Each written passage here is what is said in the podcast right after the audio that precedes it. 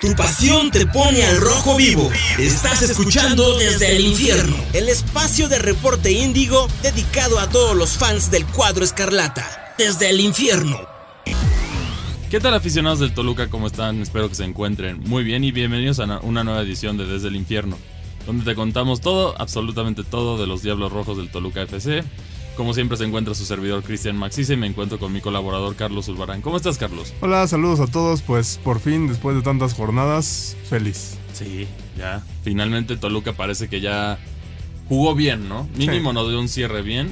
Yo creo que es una combinación de, de factores, pero bueno, antes que entrar a eso, vamos a hablar sobre, sobre la importancia que era el partido contra Necaxa, que dado la combinación de, puntos que dejamos perder, teníamos que ganar a fuerzas para sumar esos cuatro puntos y así garantizar que nos mantuviéramos entre los primeros cuatro lugares. Toluca pudo haber quedado más arriba en la tabla, definitivamente sí. Solo fueron partidos que no se pudo hacer. vamos al caso de Toluca León, Toluca Atlas, Toluca Querétaro, Toluca Pumas, Juárez y Cholos. Esos son los partidos que nos costaron al final están en el segundo lugar. Esa es la realidad. Sí, incluso hasta pelearle a Monterrey, ¿no? Allá, allá arriba, porque si ya ves todos los partidos que dijiste y la suma de puntos, hubiera sido una buena cosecha. Pero bueno, también en el sentido, Toluca supera las 30 unidades, que es un buen torneo. Y yo creo que en este torneo, bueno, en el año que ya ha tenido Nacho ya con refuerzos finalmente, porque pues, el, primer, el, primer semestre no hablamos de él porque pues, era lo que había, ya sabes.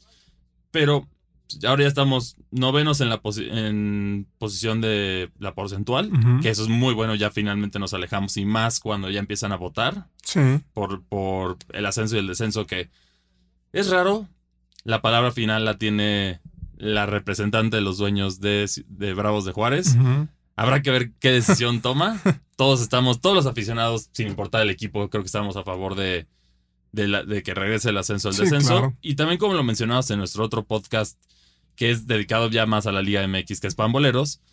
También, si quieren hacer el modelo de no descenso y emular la MLS, la NFL, todas las ligas americanas, está bien, pero hay que seguir todo el modelo, no solo lo que te conviene de, ah, no quiero perder mi dinero. Esto que incluye invertir en las universidades para que se generen jugadores mexicanos. Sí, claro. Tienes también el draft, prioridad a los equipos que quedan al final y un tope salarial. Si lo quieres hacer, hazlo bien. Si no, acóplate al modelo que todas las ligas de fútbol de prácticamente de todo el mundo siguen.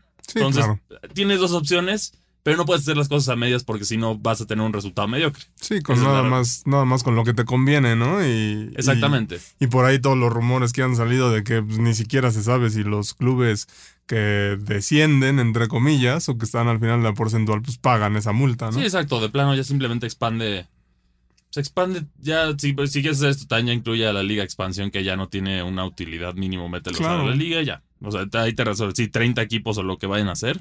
Claro, y justo, y justo esta parte de la Liga de Expansión, lo ves el problema que hay y ves el problema del fútbol mexicano eh, a mi parecer, en este partido con el Toluca y Necaxa. O sea, un portero no puede debutar en primera división a los 30 años, como fue el caso de, del arquero de Necaxa.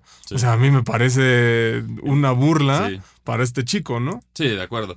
Y pues, es, es, bueno, fuera de esa crítica, pues ahora sí ya vamos de todo el partido, ¿no? Ya como decíamos, se tenía que ganar. Toluca había estado dando una cara muy floja en los últimos partidos. Por ahí logró sumar puntos contra Tigres, contra muchos empates que debían de haber sido victorias. Contra Puebla sacaron una victoria muy sufrida también, pero se sacó. Pero finalmente vio un partido que aquí hay que poner la posición de los dos equipos. Toluca tenía que ganar como diera el lugar. Necaxa ya no tenía que pelear. Sí. Esa es la realidad de los dos equipos. Pero Toluca dio una buena cara. ¿Qué fue lo clave de este duelo? Yo creo que fue Leo Fernández regresó a un, Todavía no está en el nivel óptimo, pero tuvo asistencia, tuvo su gol de penal, estuvo jugando... O sea, bueno, más bien no tuvo asistencia de gol, pero generó mucho fútbol. Y también otro detalle clave es que finalmente yo creo que vimos a, a, lo que yo diría el triángulo ofensivo de Toluca de nuevo, que era Navarro, Meneses y Leo jugando en sintonía de nuevo. Sí ya eso le quita la presión a Marcel para hacer labor más atrás y generar juegos desde atrás, que es lo que, lo que, lo que hizo bien, lo que ha hecho bien a lo largo del torneo. Y pues ahí también tienes ahora otro car tienes los dos carriles, que en el caso ya, ya regresó también este, el Charalo Rantia, y tienes también a, a Maxi Araujo A para Max. generar fútbol. Por ahí yo había visto algunas críticas de este Toluca que decían, no genera, no tienes un killer, un goleador. Yo diría que sí tenemos a Cocolizo que lleva ocho unidades. Sí.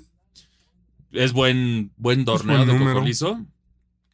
Y también lo clave es que todo, muchos de los jugadores de titulares de Toluca por lo menos llevan un gol. Sí, de una claro. forma u otra, incluyendo Volpi que lleva tres, que es algo que se rompió un récord muy extraño, pero ahí está. Es el portero que más ha tenido anotaciones en un torneo corto histórico de la Liga MX, con tres anotaciones. Otro récord de goles para Toluca. Tenemos el, el imbatible récord de Cardoso que Sí. vimos que se va a requerir una, una, Un- una un temporada milagro, yo espectacular combinación de un excelente creativo como lo fue Ciña Sí. y un excelente delantero como lo fue, como fue Cardoso, que no, no se ha podido, ni Guiñac pudo, ni no se ha podido. Entonces, aquí Toluca funcionó bien, tuvo control de partido, tuvo un error que, que bueno, Toluca estuvo jugando bien todo el partido, dominó el partido en sí. Sí. El primer gol me preocupó un poco, ese balón parado. Fue lo único que tuvo Necaxa en todo el, en todo el duelo. Y pues casi culmina en Sí, claro. un gol que se revisa. Era posición adelantada, muy cerrado, pero sí había posición Sí, adelantada. sí era. Sí, muy era. cerrado, qué bueno que sí se revisó en el bar y efectivamente era. Y en cuestiones arbitrales, los penales, pues, Sí. ni, ni, ni cómo defenderlos. Los dos penales fueron muy claros, ¿no? Claro. Aquí Toluca gana 3 a 1, fueron por penales, pero esas jugadas pudieron haber sido gol. Se generó mucho fútbol, pero faltó concretar en, en el último toque o en el último pase, ¿no? Eso siento que le faltó al Toluca.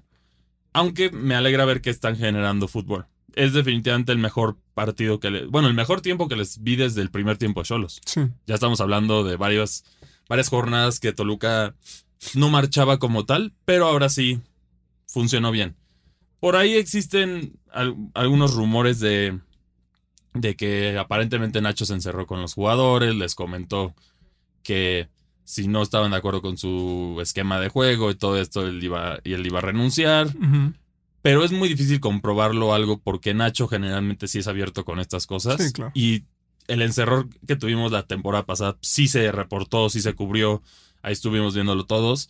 Pero esto ha salido más como de los fans. Puede ser porque se ve una. Se vio una unión diferente con los jugadores, ¿no? Sí. Yo vi mucha armonía en los jugadores. Incluso pues, hasta el momento, lo que, lo que catalogan como el momento más romántico de la Liga MX, que es ese El beso. el famoso beso entre Thiago Volpi y Leo Fernández, que Sí. pues, ahí hubo sonrisas y hubo todo. Se ve que el equipo ya está unido de nuevo. Sí. Ya se corrigieron las tensiones, cerramos bien. Tienen un descanso para perfeccionar errores esta semana que va, se va a llevar a cabo el repechaje. Y ahí estamos de cara a los cuartos de final de la liguilla, que nuestro duelo sería, en este momento, si, todos los, si no pasan sorpresas, sería, sería justo Pachuca. Sí, sí, no creo que haya. El único que a mi parecer puede dar sorpresa sería, el- sería Puebla contra Tigres. Que eso lo. Porque Tigres. Mm, Tigres, yo creo que depende. La apuesta de Siboldi, como lo vimos, es. Si, si no quedan eliminados en la Conga Champions, sí, van a, van a mandar a los jóvenes a la liguilla y van a tratar de ganar la Conca Champions para rescatar su torneo, ¿no? sí, Porque claro. sería en teoría más difícil llegar a la final en la Liga MX. Entonces, en esa situación, si Puebla gana, no le afecta al Toluca. Solo se cambian los demás partidos, pero Toluca eh, sería una combinación muy extraña para que no jugara contra el Pachuca. Sí, sí, sí, sí. Ahí, eh, regresando un poquito a lo del partido, lo que decías me parece, y, y lo dijiste bien, es, es clave esta parte de, de que regresó eh, Leo. Era un partido importante, porque si no lo ganabas, corrías mucho peligro de, de ir al repechaje. Eh, y, y- y creo que Nacho le dio esa confianza, ¿no? A Leo Sí. le dio la confianza a Volpi de tirar el penal. Eso le puede ayudar fue más para- la afición que lo pidió. Porque sabemos que los tres cobradores primarios de Toluca es en este orden es Leo Fernández, Sí, Tiago Volpi y Charlie González. Que Sí. Charlie González tuvo uno contra Pumas, lo metió, pero fue muy, sí, muy arriesgado.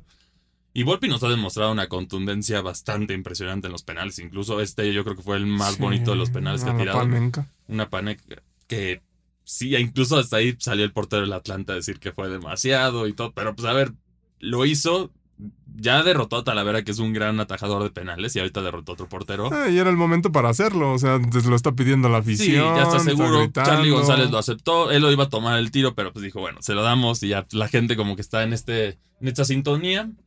Por ahí empiezan, ya sabes, los rumores de que se va a ir a Monterrey, pero no creo porque Mm. al final de lo que dicen depende 100% de Thiago Volpi y Thiago se encuentra muy feliz en el Toluca Sí, en este momento. sí. Tiene buena sintonía con la afición, está jugando bien. Ya parece haber superado la lesión del hombro que tenía, porque ya no, hemos, ya, ya no hemos visto las molestias de la temporada pasada. O no hemos necesitado que tenga molestias en los partidos. Así es, pero bueno, sí tenía esa, mol- esa molestia, sí, sí estaba como que ahí desde... La estaba cargando desde, desde Brasil. Sí, Entonces sí, sí, la traía. Y, y bueno, ahora Toluca, yo lo... Si vemos todo, hay que ver todo. Los últimos partidos sí cuentan, pero pues, hay que ver lo que hizo el Toluca a lo largo del torneo, ¿no? Que eso es como importante también analizarlo para ver de verdad la, la campaña buena que hizo Toluca en este, en este, en este torneo, ¿no? Ujú. 32 puntos conseguidos. eh, anotó 34 goles. Eso lo hace, lo hace, creo que es la tercera mejor ofensiva del torneo. Sí. No está mal. No. Estás prácticamente a dos goles del mayor goleador que fue el América. Sí, incluso por ahí la Liga MX sacó una, una lista de ya los dos torneos y Toluca está entre los primeros tres equipos más goleadores entre la apertura 2022 y el clausura. Sí, y en cuestión, si, si tomáramos como un torneo largo, Toluca había quedado en cuarto. Sí. Que no es, no es mal torneo. No. Ya definitivamente este año con Nacho Ambriz le ha hecho bien a la institución.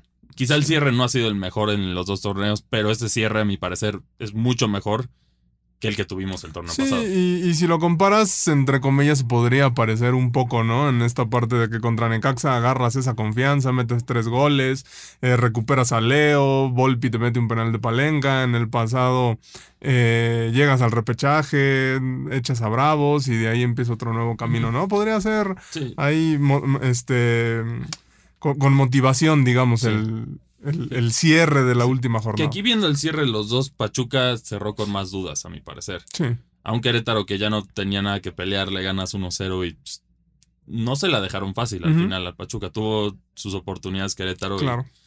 y, Toluca cierra, cierra mejor en este sentido. Sí, lo cierto es que Pachuca no es el Pachuca que vimos hace seis meses. es- es- es- es- esos jugadores que se fueron Sí. definitivamente le afectaron mucho al conjunto Tuzo y, y en esta liga se va a ver. Yo creo que Toluca, como lo decíamos, la estadística, a pesar de la goleada que nos dieron en la final, Toluca sigue siendo dominante en liguillas y ahorita, en este momento, llega mejor Toluca que Pachuca. Que es un punto de diferencia, pero también Pachuca recibió más goleadas. Toluca no recibió.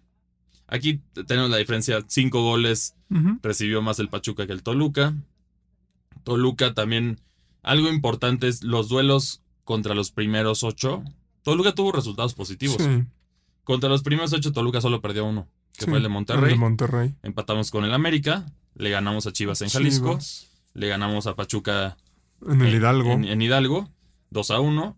Le ganamos a Tigres de local. Empatamos con León en el partido que no entró gol, pero hubo más de 30 tiros. Sí, Y contra Cruz Azul también ganamos. sí. Entonces, asumiendo que se mantiene así, Toluca tiene un buen resultado. ¿Cuáles son las, debi- las debilidades de que hemos visto de este equipo? El contragolpe les afecta mucho. Eso es algo que tienen que trabajar y tienen que estructurar. Aquí yo creo que también ya, ya es hora como de, de ver si Jared ya puede regresar, ¿no? Porque todavía no está al 100, pero ya debería de pronto poder porque no salió ni a la banca Sí, no. en este duelo. Pero, eh, no sé, volvemos a lo mismo, ¿no? Que es lo que hemos estado hablando. Si a Nacho no le convence, aunque todos los aficionados esperemos que Jared esté ahí, no Sí. lo va a sacar. Y no, no lo vas. Y Nacho es muy claro en cuando un jugador no le convence, pues no lo mete. Claro. Lo hizo con Leo Fernández, ¿no? Que Claro. también ahí se pedía gritos. Pero yo creo que entregaría, solo es cuestión de que se recupere. Aunque aquí viendo los equipos que nos podrían tocar, ¿no? Asumiendo el camino de la liguilla de Toluca. Ujú. Cuarto de final vas contra Pachuca, que es lo más seguro. No es 100% seguro, podríamos ir contra Atlas, podríamos ir contra otros, pero está aproximadamente. Sí, digamos que en, en teoría, en lo que se ve, en lo que vimos a lo largo del torneo, como dijiste bien, van a pasar los primer del 5 al octavo. No creo que haya ningún... Sí, porque es una diferencia también garrafal de puntos. Sí. Ya el único que más o menos ahí se acerca es, San- es Atlas, pero Pero yo creo que los verdaderos candidatos a campeón empiezan del 6 para arriba, que es León, Pachuca, Toluca, Chivas, América y Monterrey. Asumiendo que se dan los primeros ocho, ¿no? Jugaría Toluca contra Pachuca, que nosotros esperemos que gane. Jugaría Monterrey contra Cruz Azul, que Monterrey domina el Cruz Azul en la liguilla. Entonces aquí yo creo que sería otra vez ese mismo destino. Pasa Monterrey. América contra Tigres, que Tigres está en un muy mal momento. Si es, que, si es que no pasa, ahí sería otro problema. Y yo creo que el América le pasaría encima para el Tigres. Sí, no creo que Tigres sea problema. Yo creo que ni para. Es el que, te gustaría que te tocara. Sí, para ninguno de los cuatro de arriba creo que signifique. Y aunque se pudiera, yo digo que para Pachuca y León tampoco sería problema. Bueno. Sí. Y bueno, de ahí tenemos también el otro de lo que es Chivas contra León, ¿no? Que ese es, yo creo que es el más parejo porque León sí se ha demostrado garra en estos últimos partidos.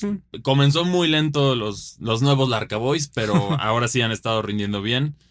Y es una muralla defensiva. Sí, exacto. 13 goles. 13 goles, menos de un promedio de un gol por partido. Así es como ha defendido León y eso es un dolor de cabeza para cualquiera. ¿Cuál es el equipo que yo creo que más sufriría contra el León? Yo creo que el América. Porque el América no defiende bien.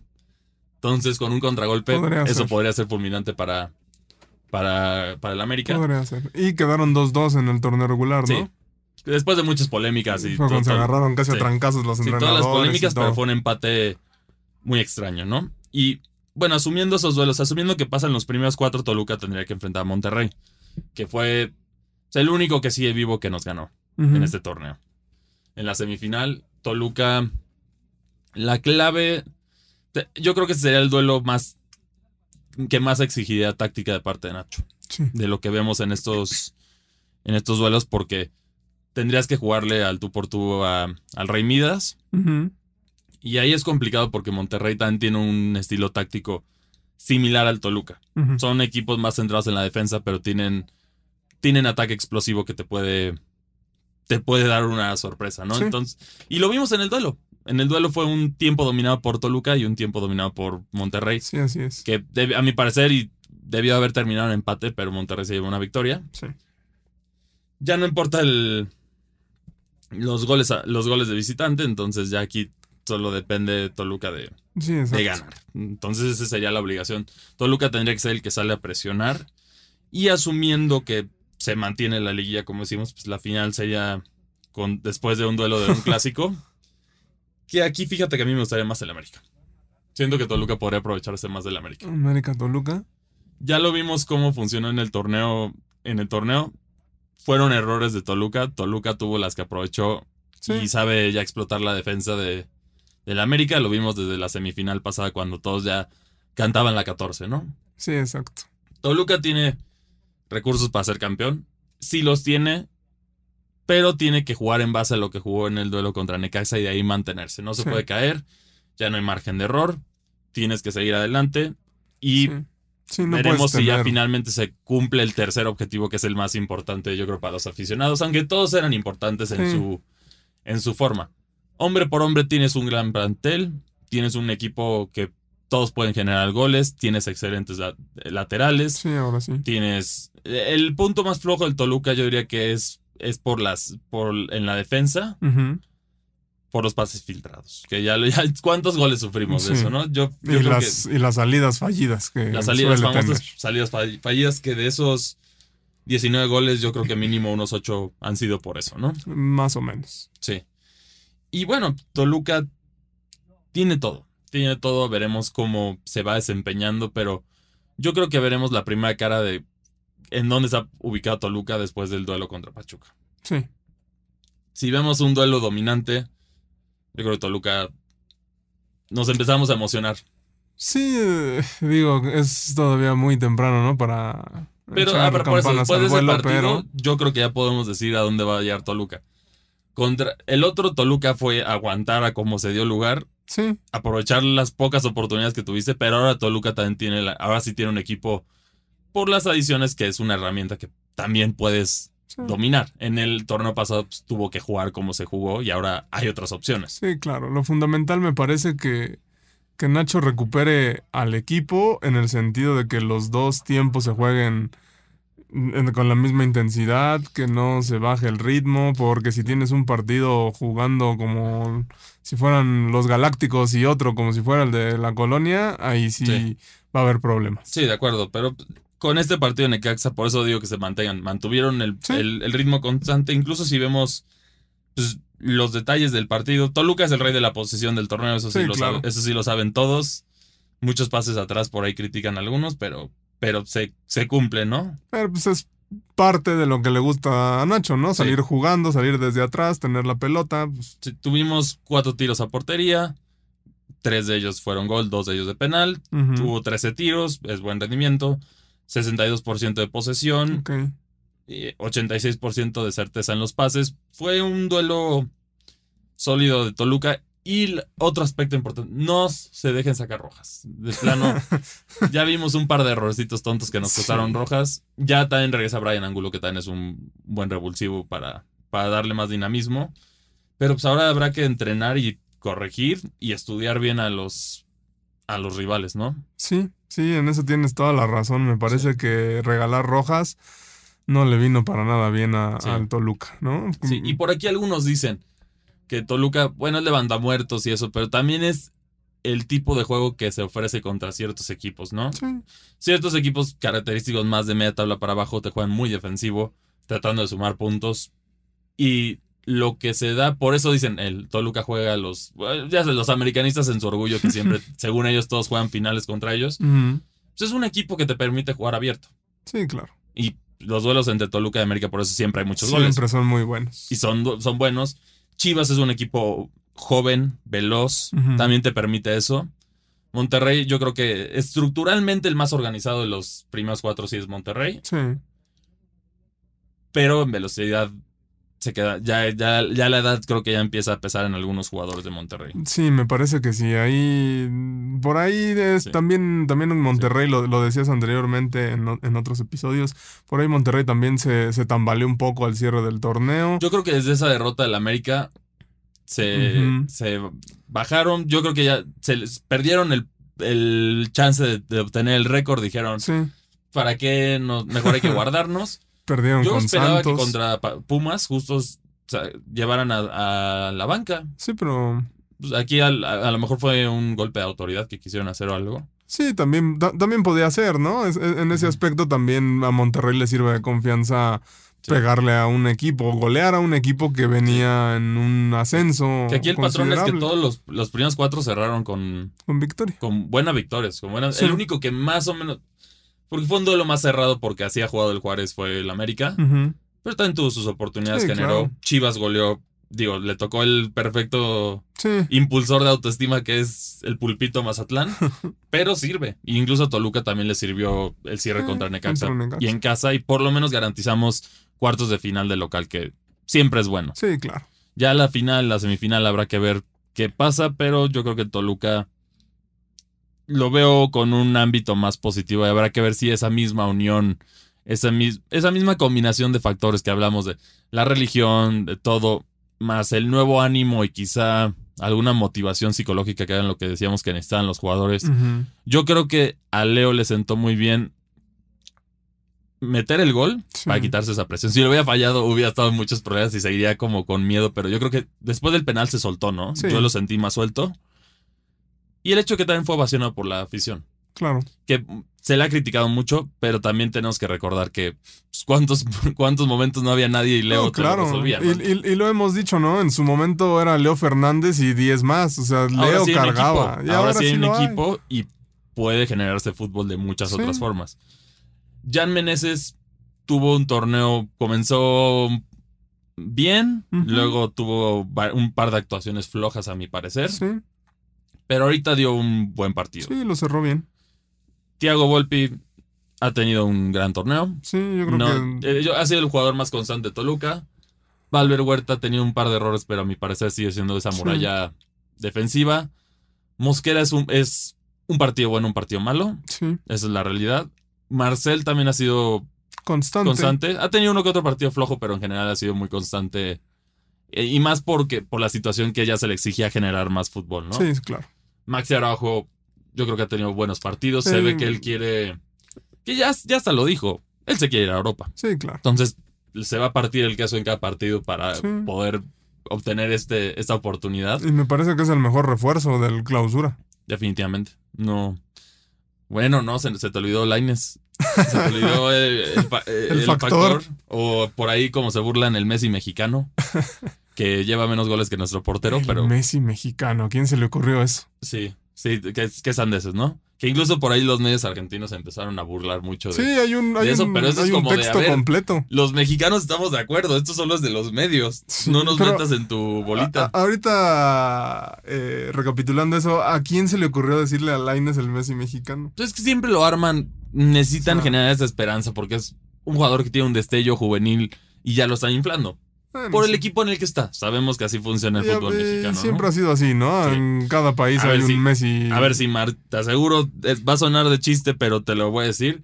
Si, si Marcel jugara en uno de los famosos cuatro grandes, ya, le dirían el Tony Cross de México. Sí, algo así. Que es un juego similar, obviamente no es el nivel de Tony Cross, porque pues, esos son jugadores que hay uno de en un millón. Únicos. Pero el estilo de juego de armar y más hacia atrás, es el mismo estilo de juego de Tony Cross, que es, de hecho, es como una posición, es un estilo de juego no tan común en, el, en los jugadores mexicanos, que es interesante verlo y también por eso se le quiere ver crecimiento, ¿no? Yo creo que también son, ya hablando de eso en un futuro, Toluca tiene un par de prospectos que se van a ir a Europa, a mi parecer.